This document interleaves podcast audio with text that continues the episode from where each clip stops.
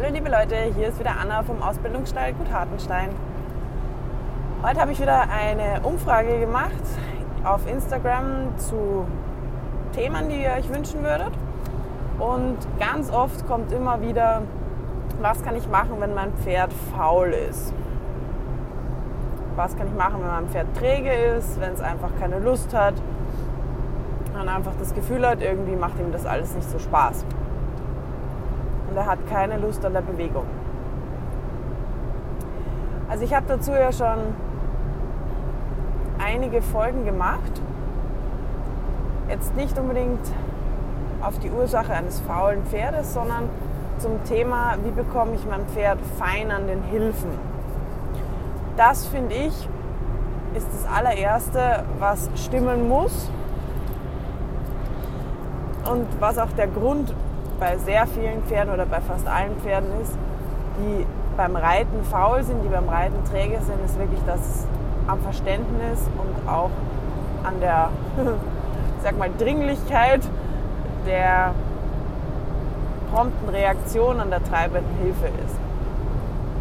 Also sprich, die Pferde sind durch entweder gar nie, dass sie es gelernt haben oder durch falsches Reiten, durch unabsichtliches Abstumpfen über die Zeit einfach wirklich träge an den Hilfen geworden, haben gelernt, naja, wenn ich nicht heute reagiere, dann vielleicht morgen und so weiter und so fort. Ich muss auch den Bereich meines Menschen bei der Arbeit vielleicht am Boden gar nicht so wahren. Also es haben sich einfach so kleine Fehler eingeschlichen, die beim Pferd dann dazu geführt haben, dass das Verständnis so ist, dass es eigentlich nicht unbedingt prompt reagieren muss. Das ist das eine. Und ähm, dazu werde ich jetzt aber nicht zu viel sagen, weil da würde ich wirklich darum bitten, dass man sich diesen, diese Podcasts zum Thema, wie mache ich mein Pferd fein, wie stimme ich mein Pferd an den treibenden Hilfen an, diese Podcasts anhört, weil das ist wirklich ganz, ganz, ganz, ganz wichtig. Und die ganzen anderen Tipps, die ich jetzt geben werde, ähm, die basieren darauf, dass das schon bis zu einem gewissen Grad funktioniert. Also dass man da schon wirklich sich bewusst ist und daran auch arbeitet.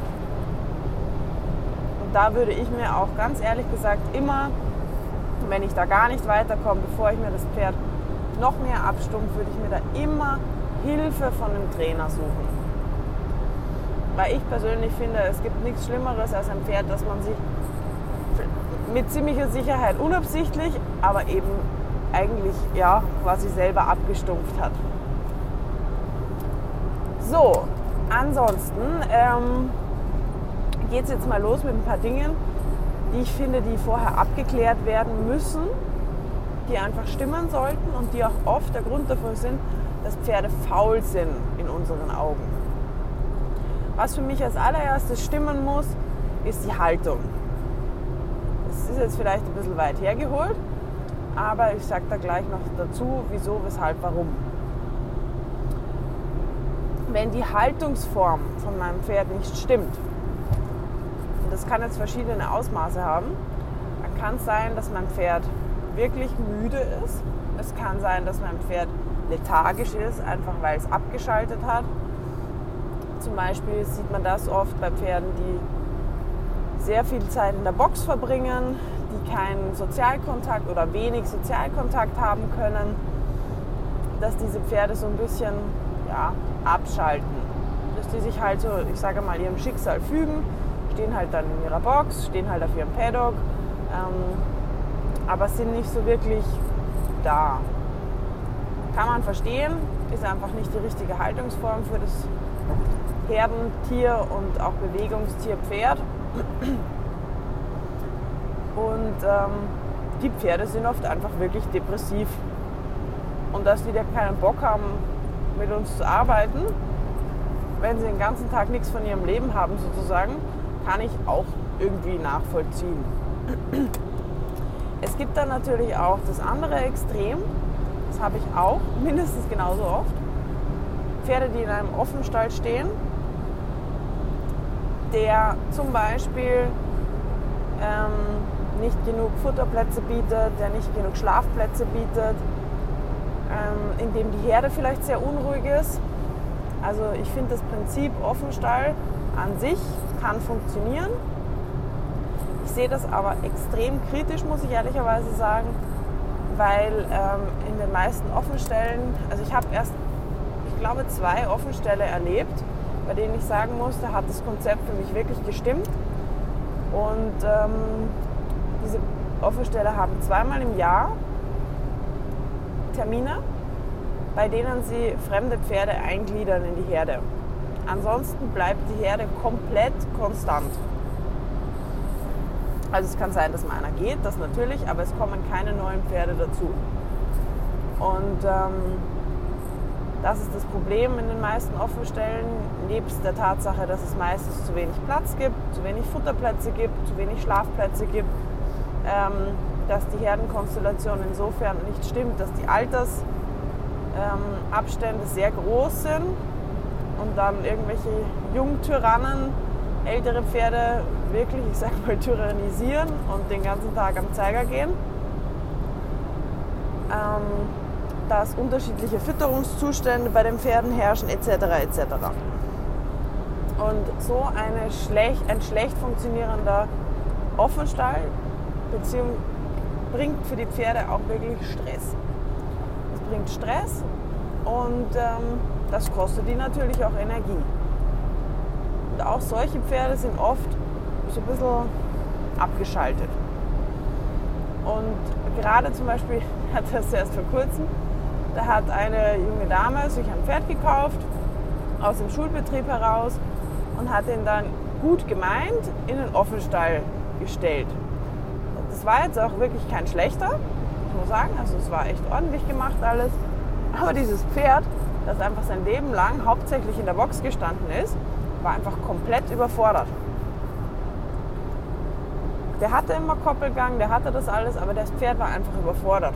Der hat abgebaut, der hat, ähm, war wirklich so ein bisschen auch lethargisch dann. Der hatte keine Kraft mehr und ähm, ja, es war wirklich, der hat es der hat's einfach psychisch nicht gepackt, ähm, Tag und Nacht in der Herde zu sein, draußen zu sein. Das war für den echt ein bisschen zu viel. Also das muss man immer, finde ich, vom Pferd zu Pferd ein bisschen schauen. Und es gibt ja auch eine Menge Haltungsformen zwischen 24 Stunden Box und ähm, das Pferd komplett in den Offenstall zu stellen. Also die Haltungsform. Das ist Punkt 1. Überprüfe die Haltungsform. Schau, ob dein Pferd ausreichend schläft, ob dein Pferd ausreichend Futter bekommt, ob dein Pferd in der Herde wirklich einen ruhigen Platz auch hat.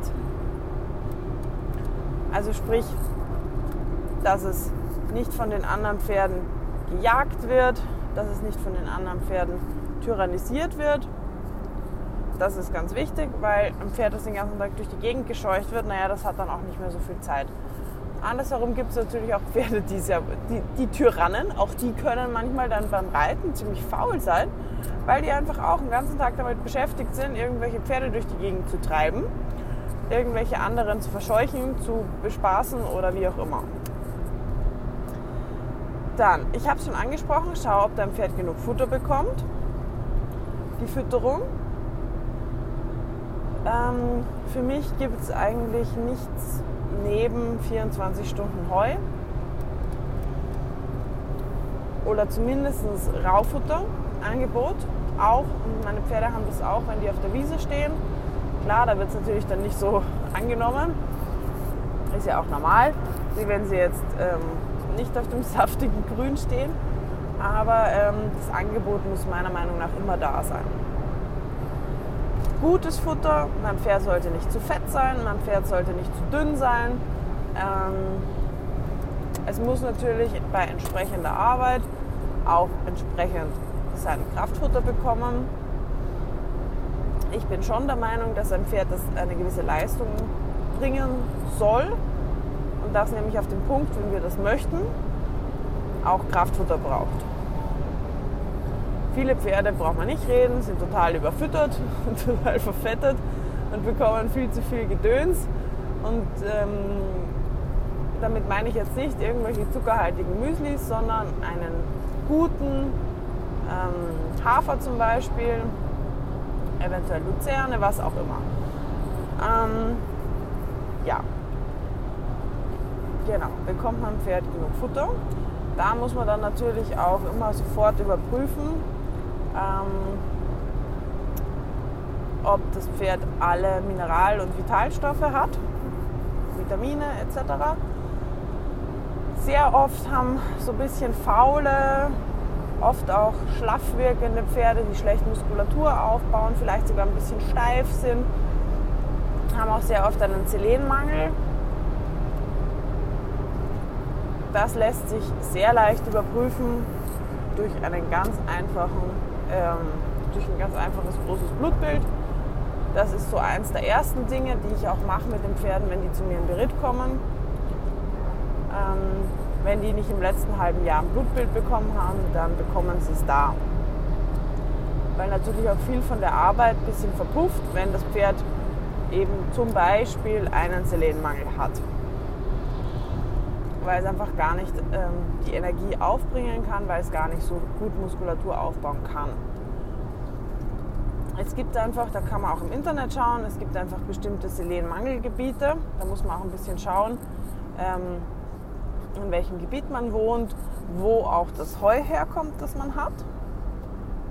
Weil ganz oft bekommt man ja das Heu aus einer ganz anderen Region, als man selber wohnt. Und entsprechend ist dann der Selenwert. Genau. So, im Zuge dessen, dass wir das alles überprüfen, kann man zum Beispiel auch mal noch so, so Kleinigkeiten überprüfen, wie kann das Futter ordentlich verwertet werden, im Sinn von, muss man dem Pferd vielleicht noch mal die Zähne machen. Das hört jetzt alles sehr weit hergeholt, hört sich jetzt alles sehr weit hergeholt an. Aber oft hat Faulheit wirklich in solchen Dingen seinen Ursprung. Was ich auch sehr oft erlebe, ähm, ist, dass Pferde faul wirken, ähm, weil ihnen wirklich die Füße wehtun. Das hört sich jetzt ein bisschen komisch an, aber zum Beispiel, Beispiel ähm, meine Pferde waren zum größten Teil alle barfuß im Allgäu. Als ich dann ins Erzgebirge raufgezogen bin, musste ich leider feststellen, dass die Böden hier nicht ein bisschen härter sind, sondern wirklich extrem hart sind. Dann hatten wir zwei sehr trockene Sommer und ähm, ich musste meine Pferde tatsächlich, um die weiterhin arbeiten zu können, ich musste die beschlagen lassen. Aus dem einfachen Grund, weil sich der Huf so derartig abgelaufen hat, dass sie so fühlig waren, ähm, dass sie einfach nicht mehr laufen wollten. Also auch das sind Gründe und ich finde, ich bin natürlich, wenn es geht, absolut dafür, dass die Pferde ohne Eisen laufen. Absolut. Allerdings muss man immer sagen, und das erkläre ich meinen Leuten auch immer, vor allem Leute, die Pferde in Beritt zu mir bringen, das ist ja immer ein relativ begrenzter Zeitraum. Ähm, in dieser Zeit haben die Pferde zum Beispiel keine Zeit, sich huftechnisch an den Untergrund zu gewöhnen. Weil in drei, vier, fünf, selbst sechs Monaten, wo ich ja, wo von mir ja erwartet wird, dass das Pferd auch was tut, stellt mir ja keiner das Pferd im Beritt, um es halt dann da stehen zu haben, dass sich die Hufe an den Boden gewöhnen, ähm, hat der Huf einfach keine Chance, sich da zu adaptieren. Und die meisten Leute haben ihr Pferd ja nun mal schlussendlich, um damit auch was zu tun, also um was zu arbeiten. Und ich sage immer, ich sage mal, 90 Prozent aller Pferde können wahrscheinlich ohne Eisen gut leben oder ohne irgendeine Art von Schutz. Da gibt es ja jetzt mittlerweile ganz viele verschiedene Möglichkeiten. Was, das kann man sich ja da raussuchen, was man möchte, aber man muss einfach als verantwortungsvoller Reiter dafür sorgen, dass das Pferd dass ich ja, ich sage es jetzt mal so hart wie es ist, aber dass ich ja für mich nutzen möchte, das auch tun kann und dem auch gewappnet ist. Also sprich, dass sie nicht aufgrund von zu harten Untergrund, aufgrund zu wenig Schutz, die Hufe so derartig abgenutzt sind oder so empfindlich sind, dass es sich einfach nicht mehr bewegen möchte. Und leider muss man auch dazu sagen, wird heutzutage oft in der Zucht nicht mehr unbedingt auf das beste Hufmaterial geachtet, sondern auf ganz andere Dinge. Und da bleibt oft das, ja, die Hufqualität und die Stabilität so ein bisschen auf der Strecke. So, also jetzt haben wir schon ein paar Punkte. Wir haben Thema Haltung, wir haben Thema Fütterung, wir haben Thema ähm, Menge, wir haben Thema Hufe. Jetzt kommt natürlich noch dazu, Huf ist ja auch schon, sage ich mal, so ein bisschen eine, ein Thema Ausrüstung. Dann kommt natürlich auch das tatsächliche Thema Ausrüstung. Passt meinem Pferd der Sattel? Passt meinem Pferd die Trense? Da würde ich auch wieder kurz mal auf die Zähne auch noch schauen, ob das Pferd irgendwie Kanten hat oder so, die es vielleicht daran hindern, locker zu kauen, wo sich es ein bisschen verspannt. Ich habe wirklich schon Pferde gehabt, die hatten solche Kanten und solche ähm, scharfen Spitzen im Maul, dass sie sich tatsächlich die Backen aufgerissen haben. Das ist natürlich dann auch nicht so unbedingt angenehm, dass ich da unbedingt dann wahnsinnig motiviert mitarbeiten möchte, kauen möchte und so weiter und so fort. Also kann ich nur empfehlen. Die meisten Tierärzte machen das so einfach mal mit, wenn man eh irgendwo einen im Stall hat, dass sie mal mit reinschauen und ähm, das dann mal bei Gelegenheit mitmachen. Kein großer Act und bringt oft ziemlich viel. So, jetzt, wenn das alles abgeklärt ist, wenn man sich des Themas fein an die Hilfen stellen, abstimmen an den treibenden Hilfen, wenn man sich diesen Themen bewusst ist, dann gibt es natürlich noch ein paar Tipps und Tricks, wie man das Pferd aus einer vielleicht schon aufgebauten Lethargie, aus vielleicht schon einer aufgebauten, ja, eigentlich so leckt mich am Ohr Stimmung, rausholen kann. Oft haben wir ja einfach so eine extreme Routine in unserem Tun. Wir finden das meistens ganz gut, viele Pferde finden das auch gut, besonders hibbelige Pferde, da ist es gar nicht schlecht, sage ich mal. So eine gewisse, bis zu einem gewissen Grad vielleicht sogar leicht einschläfernde Routine reinzubringen, dass die Pferde mal überhaupt so ein bisschen runterkommen.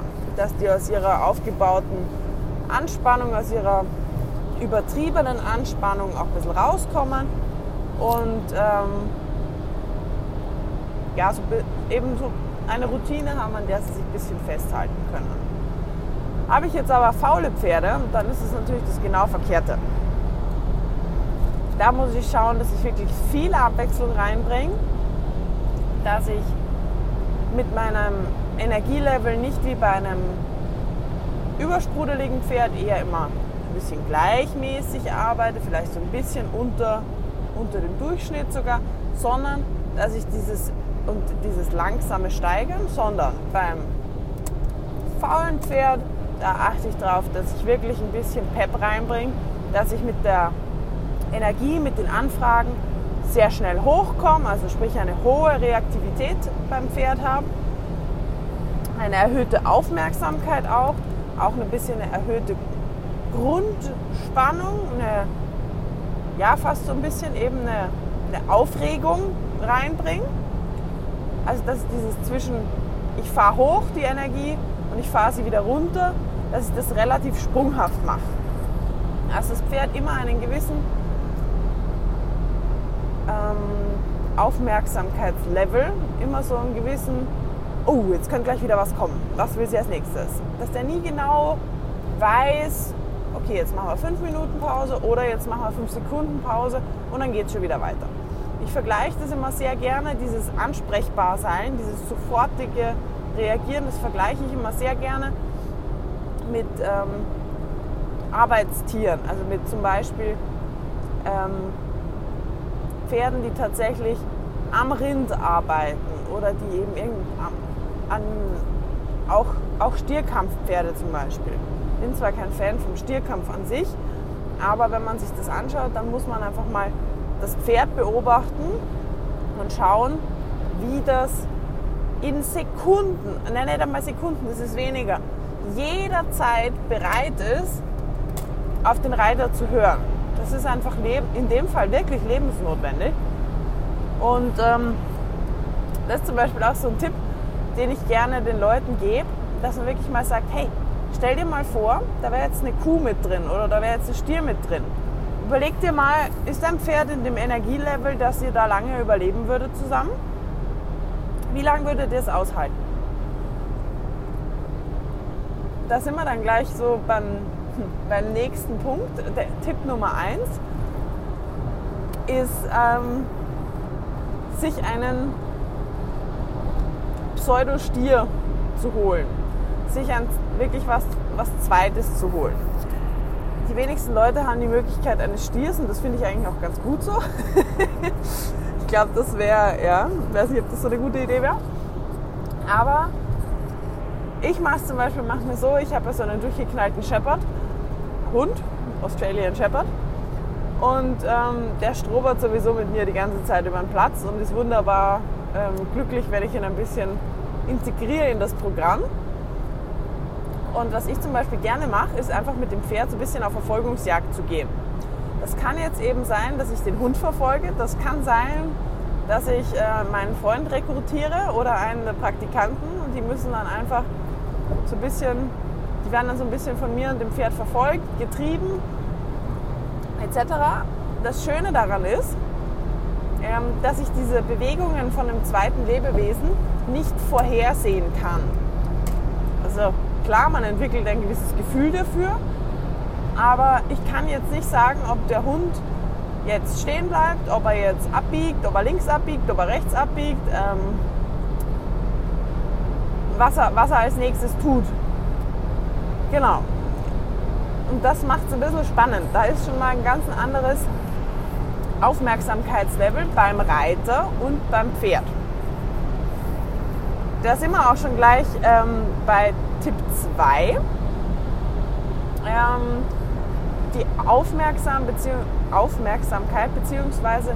der Fokus vom Reiter, die eigene Energie. Es geht zwar, werdet ihr euch jetzt vielleicht denken, es geht auch die ganze Zeit ums Pferd. Was hat es jetzt mit meiner Energie zu tun? Ich habe ja genug. Ja und nein. Es gibt da zwei Extreme. Eine Extrem ist wirklich Menschen, die selber eigentlich nicht genug Energie mitbringen. Das heißt jetzt nicht, ähm, dass, man, dass diese Menschen nicht sogar so ein bisschen hektisch, so ein bisschen fahrig sein können, aber man muss sich bewusst sein, was man wirklich für eine Energie ausstrahlt. Ein wahnsinnig fahriger Mensch kann trotzdem Angst davor haben, dass das Pferd wirklich vorwärts geht. Kann trotzdem Energie in alle Richtungen versprühen, aber sie nicht fokussieren können. Und das ist aber wahnsinnig, wahnsinnig wichtig, dass ich meine eigene Energie kontrollieren kann. Genauso wie das wichtig ist, um Pferde runterzufahren, um eben nicht zu übertreiben ähm, mit der Energie Pferde aufzuregen, kann man Pferde auch mit so ein bisschen einer falschen Energie auch einschläfern bzw. überfordern. Es gibt tatsächlich Pferde, die schalten dann einfach ab, weil ihnen der Mensch einfach zu viel wird. Es ist zu viel Tamtam, -Tam, zu viel Gewusel, zu viel Getue, zu viel Unruhe. Und ähm, die Pferde schützen sich dann wirklich selber. Es gibt Pferde, die werden dann sehr nervös und es gibt aber auch Pferde, die schützen sich so ein bisschen selber, indem sie einfach zumachen. Die dieses, dieses Lethargische als Schutzschild gegen ihren etwas aufgebrachten, aufgewühlten ähm, Besitzer bringen, der vielleicht selber vielleicht noch was von der Arbeit mitbringt, aus der Beziehung mitbringt, etc. Das ist das, ähm, das eine. Und das Zweite ist, und das merke ich auch immer wieder, Leute, die sagen, ja, mein Pferd geht nicht vorwärts, wahnsinnig viel körperliche Energie da reinstecken, also wirklich ständig am Treiben sind, ständig am Tun, am Machen, an ähm, körpersprachlich, aber völlig übertrieben das Pferd vor sich her treiben wollen. Aber wenn das Pferd tatsächlich mal ein Vorwärts bringt, wenn das Pferd tatsächlich mal ein bisschen Lebensfreude auspackt, eigentlich Angst haben. Eigentlich dieses Vorwärts sofort durch ein hinter die Bewegung fallen, durch ein leichtes am Zügel ziehen, durch ein Verkrampfen sofort wieder unterbinden. Sprich, die wollen eigentlich, wissen sie, ich brauche Energie, ich brauche vorwärts, ich will mich nicht zu Tode treiben und das nervt die Leute auch. Aber unterbewusst haben sie eigentlich Angst. Und ähm, da ist es wirklich ganz, ganz wichtig, dieser, diesem Gefühl dieser, dieser unterbewussten Angst und diesem unterbewussten gegen das Vorwärtsgehen, gegen das Energie haben vom Pferd vorgehen, dass man da wirklich was, was, was unternimmt, weil man seinem Pferd eigentlich ein bisschen die Lebensfreude klaut, sage ich auch mal. Und ganz nebenbei macht es einem selber auch keinen Spaß. So, das ist Tipp 2, die eigene Energie überprüfen, die eigene Einstellung überprüfen und wirklich, da muss man auch sehr ehrlich zu sich sein. Und auch da würde ich wirklich empfehlen zu sagen, mal jemanden von außerhalb drauf schauen lassen, weil die wenigsten Leute sind sich ihrer Energie und dessen, was sie unterbewusst vielleicht tun, wie der Name ja schon sagt, unterbewusst. ähm, die wenigsten Leute sind sich dessen wirklich bewusst oder können das tatsächlich so wahrnehmen und können das tatsächlich dann auch in irgendeiner Art und Weise aufarbeiten. So, dann Tipp 3. Abwechslung. Klingt banal, aber wie gesagt, wir haben ja so unsere eingefahrenen Muster, was man halt so macht mit dem Pferd. Und ähm, im Endeffekt läuft es dann gerade vielleicht mal im Winter oder so, doch darauf hinaus, dass man, naja, es ist schon wieder Abend, dann gehe ich halt in die Halle, dann reite ich noch ein bisschen Dressur, dann mache ich vielleicht noch ein bisschen Stangenarbeit und ähm, um mein Pferd halt guten Gewissens irgendwie bewegt zu haben. Reiten und mit dem Pferd sein, das sind, das sind bei den meisten Leuten leider zwei verschiedene Paar Schuhe. Muss es aber nicht sein. Das Reiten ist das eine und dann gibt es diese Zeit mit dem Pferd. Und ich finde, das sollte man wirklich verbinden, das sollte man auch. Und auch wenn ich mir jede Woche einen Plan mache, wo das Pferd keinen Tag hintereinander das gleiche macht. Das ist schon richtig, das ist auch in Ordnung so. Aber es geht so ein bisschen die Leichtigkeit verloren. Es geht die Leichtigkeit verloren, es geht die Spontanität verloren ähm, man trainiert halt dann.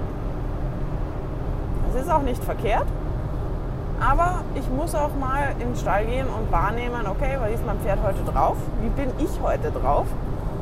Einfach mal spontan zu sagen, hey, heute ist es wärmer als gedacht, na dann gehe ich mal in den Wald oder ich gehe einfach bummeln, heute ist mir danach.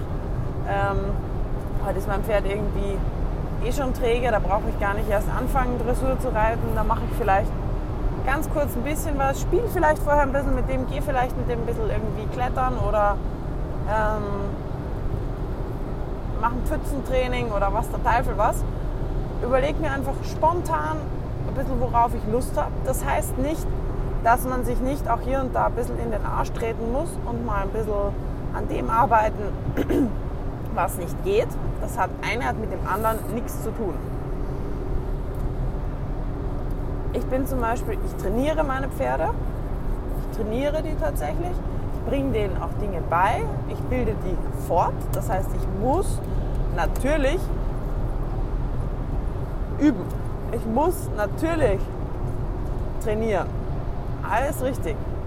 Aber das heißt nicht, dass diese Pferde nicht immer noch spontan mal in den Klettergarten gehen oder dass ich nicht mal nebenbei, wenn ich mal Lust drauf habe und ich hole die von der Koppel, vielleicht schon da ein bisschen mit denen spiele. Das heißt nicht, dass ich, und natürlich habe ich da als Trainer vielleicht jetzt nicht ganz so die zeitlichen Möglichkeiten wie jetzt ein ähm, Privatreiter, aber selbst bei uns ist es möglich, dass man einfach mal zehn Minuten auf der Koppel bleibt und im Son in der Sonne stehen bleibt, mit dem Pferd ein bisschen krault, ähm, dass wenn das Pferd irgendwo liegt, dass man sich einfach mal kurz dazusetzt, ein bisschen den, ja, den Moment auch genießt, ein bisschen eben mit dem Pferd auch wirklich isst. Mit einem S, nicht mit zwei.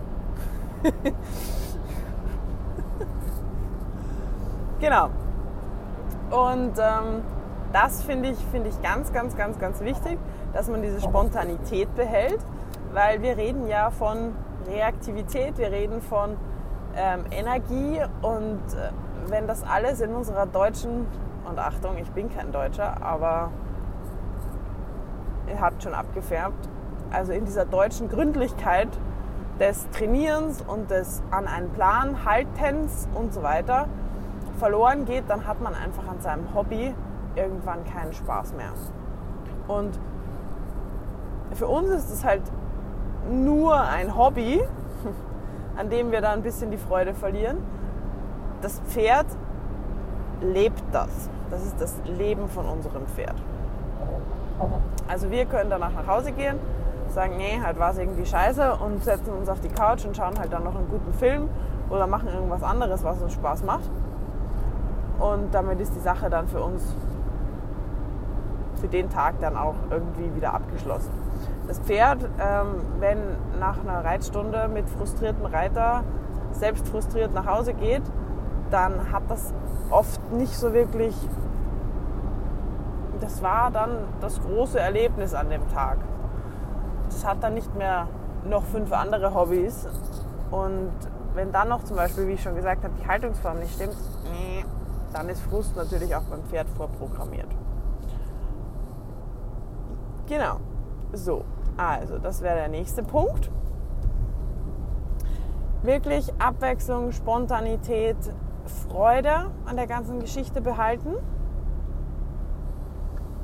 Ich bin absolut Fan davon, wenn Leute sagen, ich will klassisch reiten, ich will mein Pferd gut gymnastizieren, aber bitte verbeißt euch nicht daran. Das führt einfach nur zu Frust, zu verhärmten Gesichtern und ja, zu einer gewissen Demotivation dann auch auf beiden Seiten. So, dann Tipp Nummer 4. Punkt, Punkte suchen, also Punktreaktionen. Damit habe ich schon wirklich extrem gute Erfolge gehabt, ähm, dass ich Pferde, Pferden so kleine, sage mal, Stationen aufbaue.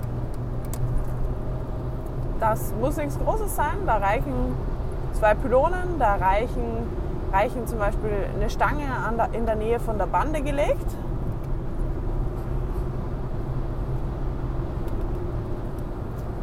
Ähm, völlig aus, um eben wie so einen kleinen Tunnel zu bauen, wo das Pferd durchlaufen kann oder ein Tor zu bauen. Also sprich durch diese zwei Pylonen, durch zwei Stangen, durch eine Stange an der Bande oder so irgendwas in die Richtung. Und dann, das kann ich beim Longieren machen, das kann ich beim Reiten machen, das kann ich mit Unterstützung von unten machen. Da kann man flexibel bleiben. Und ähm, der Trick bei der Sache ist, dass ich immer genau in diesem Tunnel, genau an diesem Punkt, wirklich mit dann echt Nachdruck und Energie etwas verlange. Zum Beispiel immer vom Schritt aus dem Trab, immer an der Stelle antraben. Und zwar wirklich mit richtig Dampf und von mir aus galoppiert das Pferd an, aber richtig da an dem Punkt, da geht was. Und das ein paar Runden lang immer genau an dem Punkt wirklich was verlangen. Man wird merken, wenn man das geschickt anstellt, dass das Pferd nach drei, vier, fünf Runden schon nur darauf wartet, dass an der Stelle Rambazamba abgeht. Dass an der Stelle irgendwas verlangt wird. Dass an der Stelle das Energielevel hochgezogen wird. Und ähm, dann ist es natürlich am Reiter, das geschickt auszunutzen. Sprich, wenn mein Energielevel von dem Pferd da schon eh hoch ist, dann kann ich endlich genau dort wenig machen, großes Ergebnis erzielen, viel Lob. Was zum Beispiel auch super funktioniert, ist immer zwischen diesen, ich sage jetzt mal die Stange an der Bande, also wo, so wo ich zwischen Bande und einer ähm, längs gelegten Stange oder Cavaletti durchreite, dass ich immer an diesem Punkt, aus welcher Gangart auch immer, Schritt, Trab, Galopp, immer da drinnen, whoop, halten, kurz loben, schauen, dass das Energielevel runterfährt, und schon wieder los. Zack, zack, zack, zack, zack. Bis zum nächsten Tunnel. Da drin wird wieder, zack, gehalten, sofort. Pferd fährt wieder runter, das muss man halt immer schauen. Wenn ich ein Pferd habe, das noch sehr niedrig ist im Energielevel, werde ich es nicht so weit runterfahren. Wenn ich eher was Hibbeliges habe, was eh schon, wenn ich schon merke, das Pferd wird so ein bisschen geladener, dann muss ich natürlich gleich wieder darauf achten, dass das Energielevel auch wieder entspannen kann. Also dass daraus nicht eine negative Spannung wird. Spannung ist gut, positive Grundspannung, absolut wichtig. Aber es sollte keine Nervosität daraus werden. Das ist nämlich ein ganz großer Unterschied. Also dieses Punkttraining. Und ähm, dann, was ich auch sehr schön finde, Tipp Nummer, was ist das jetzt überhaupt schon? Fünf? ähm, das hat jetzt für mich noch nichts mit Target-Training zu tun. Das finde ich ist auch was, das gehört tatsächlich ein bisschen in, in, in ja, erfahrene Hände, weil damit kann man natürlich auch ein paar Fehler machen. Aber was ich ganz schön finde, ist wirklich dem Pferd beizubringen, etwas zu verfolgen. Sei das jetzt ein Ball, sei das jetzt eine äh, Fahne oder irgendwas an dem Stock, irgendein Flatterband an dem Stock oder was auch immer, ähm, dass man Pferde wirklich darauf konditioniert, dass sie was verfolgen, dass sie Spaß daran haben, was nachzulaufen. Das ist jetzt eher was natürlich für den Boden, wobei man das schon bis zu einem gewissen Grad mit nach oben nehmen kann. Aber beginnen tue ich das immer von unten. Also sprich, ich bringe meinem Pferd erstmal bei, schau mal, da ist ein großer Ball. Viele Pferde haben da erstmal Angst, also erstmal die Angst nehmen. Wenn das klappt, dann bringe ich meinem Pferd bei, schau mal, wenn du das schubst, wenn du den, wenn du den Ball anschubst, wenn du den Ball ähm, mit, dem, mit dem Fuß wegkickst, dann äh, gibt es ein Leckerli. Oder dann gibt es zumindest Lob. Bis das Pferd wirklich schon selber nach dem Ball sucht und dann tatsächlich, wenn sie ihn weggekickt hat, am besten schon hinterher geht oder im Optimalfall dann sogar läuft. Genauso mit der Fahne, dass das Pferd wirklich, und das ist ganz witzig, manche Pferde werden da wirklich ganz, ganz heiß drauf, dass sie dann wirklich mit den Vorderfüßen auch auf dieses Flatterband gehen und so. Und da muss man natürlich eben immer ein bisschen die Grenze ziehen. Das soll keine, nicht in, in Aggression ausarten, besonders, also mit Hengsten zum Beispiel würde ich das jetzt nicht machen. Aber wir reden ja jetzt hier so ein bisschen von lethargischen, faulen Pferden. Ähm, genau, dass ich dem Pferd beibringe, etwas nachzulaufen. Das kann man dann wirklich eben zu einem wirklich schönen Spiel machen, dass man damit auch läuft mit dem Pferd, so ein bisschen das Freiheitsdressurmäßig macht, äh, ein bisschen spielt mit dem Pferd und so schon mal das Ganze ein bisschen aufweckt, die ganze Sache ein bisschen in Schwung bringt. Und zum Beispiel, weil ich habe gesagt, das kann man ja auch mit nach oben nehmen, was ich echt ganz witzig finde und was viele Pferde wirklich gerne machen, ist, und das kann man ja von oben auch, wenn das mit dem Ball gut funktioniert, kann man auch einfach ähm, ja, den Ball nachreiten. Also mit dem Pferd quasi immer auf diesen Ball drauf, das Pferd kickt ihn wieder weg. Dann macht der Ball natürlich auch einen eine, eine nicht ganz vorhersehbare Bewegung. Das heißt, wenn der gegen eine Bande prallt und dann in irgendeine Richtung wegspringt, dann muss ich auch mit dem Pferd wieder schnell reagieren, muss wieder hinterher und das bringt echt, echt Freude. Also da habe ich auch schon ganz, ganz lustige Ergebnisse gehabt damit. Grundvoraussetzung ist natürlich, dass das Pferd keine Angst mehr vor sowas hat. Genau. So, dann noch ein Tipp. Tipp Nummer 6. Herdentrieb. So, was meine ich jetzt damit? Das heißt, ich kann mir diesen Herdentrieb, den ja jedes Pferd bis zu einem gewissen Grad hat, ein bisschen zunutze machen. Wie ich das mache, das ist natürlich davon abhängig, was ich für Möglichkeiten habe. Ich habe zum Beispiel mal, und da habe ich mich wirklich, ohne Schwan, da habe ich mich so gefreut, ich habe eine Reitschülerin, die hat einen wirklich, also ein bisschen zachen Haflinger, der auch so, dem so ein bisschen an der, an der Motivation fehlt oft. Und wir haben halt nach einem Kurs, und da haben wir auch wieder so ein bisschen eben gearbeitet dran, ich glaube, da haben wir sogar dieses Spielchen gespielt, wo er mich so ein bisschen verfolgen sollte. Und da ist er richtig aufgeblüht, eben mit einem, mit einem zweiten Lebewesen sozusagen, dieses Spiel zu machen. Das hat ihm total taugt. Und dann ist diese Dame draufgekommen, ähm, von selber bitte, und hat mir dann ganz ähm, stolz geschrieben, ja, sie hat jetzt mal probiert. Sie hat nämlich noch ein zweites Pferd und die beiden kennen sich auch und die kommen auch super miteinander klar.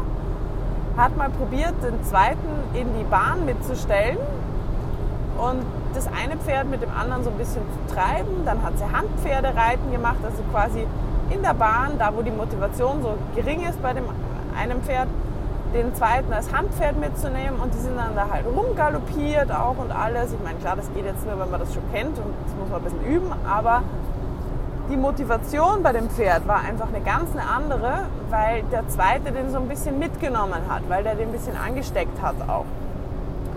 Ähm, die meisten Pferde traben auch viel, wenn zum Beispiel eine Quadrille oder ein Pas de deux oder so. Die meisten Pferde sind da total motiviert mitzumachen und haben da wirklich Freude dran, weil es einfach schön ist für die, mit, mit Kollegen sozusagen was zu unternehmen. Das gilt auch fürs Gelände. Einfach mal zu schauen, hey, dann nicht einfach nur tratschend nebeneinander herlatschen lassen, die Pferde, sondern wirklich mal was machen. Der eine trappt vor, der andere bleibt stehen, dann trappt man hinterher, man trappt mal nebeneinander oder galoppiert auch mal nebeneinander. Man macht ähm, Positionswechsel, ähm, hinterherreiten, was, was einem halt so einfällt. Ja? Wirklich mal Abstände variieren und das kann man ja nicht nur im Gelände machen, sondern das kann man auch in der Bahn machen. Und wenn es einem unangenehm ist, dann verpackt man es halt als Pas de deux und sagt, wir üben jetzt irgendwas. Wir üben heute Pas de deux reiten oder Quadrillreiten oder was weiß ich was. Aber ähm, wirklich mal zu sagen, okay, ich reite nebeneinander her auf der Mittellinie, dann der eine links, der andere rechts. Dann ähm, geht man über die Diagonale bis X, trifft sich bei X wieder, wieder zusammen auf die Mittellinie, dass die Pferde einfach schon darauf warten, immer wieder zusammenzukommen, auch wenn man sich trennt, dass das immer, ähm, dass man so diesen, diesen Zug zu dem anderen Pferd dann wieder hat und diesen, dieses gegenseitige Mitnehmen. Also das ist auch wirklich eine schöne Sache, die vielen, vielen Pferden da ein bisschen Motivation zurückgibt auch.